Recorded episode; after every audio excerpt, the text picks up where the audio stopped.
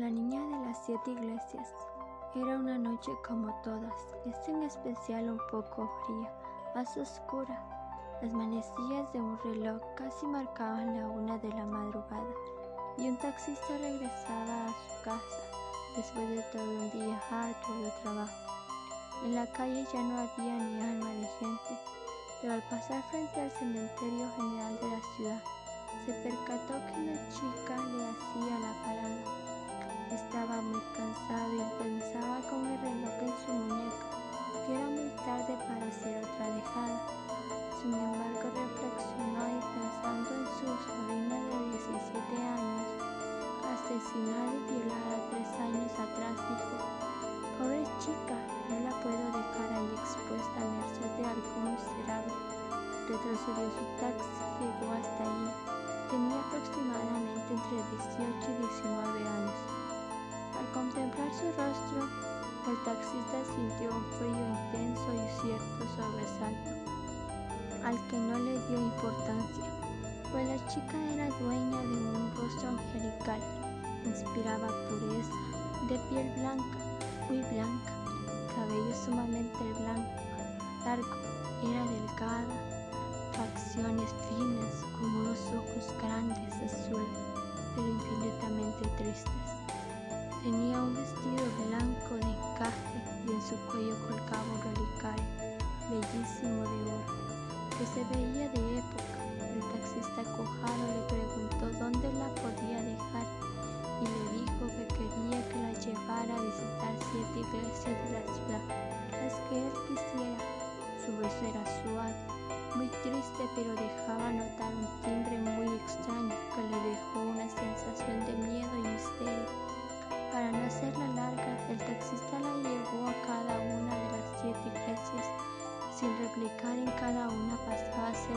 tres minutos y salía con una expresión de serenidad y tranquilidad, pero sin abandonar de sus ojos esa mirada de infinita tristeza. Al final del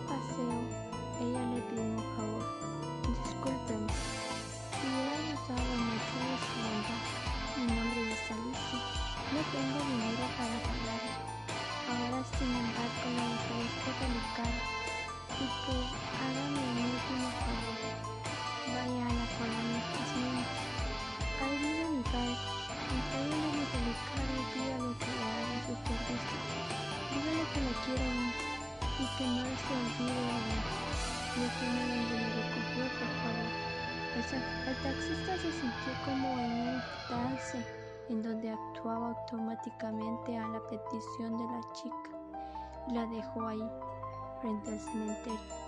El hombre se fue a su casa, se sentía mareado, le dolía intensamente la cabeza y su cuerpo le ardía por la fiebre que empezaba a tener. Su rostro, su esposa lo atendió de ese repentino mal. Duró así casi tres días. Cuando al fin pudo reaccionar y se sintió mejor, recordó su última noche en el taxi, recordó a la niña angelical de las iglesias y recordó su última petición, que le hizo sentir un escalofrío intenso que se cimbrara de pies a cabeza.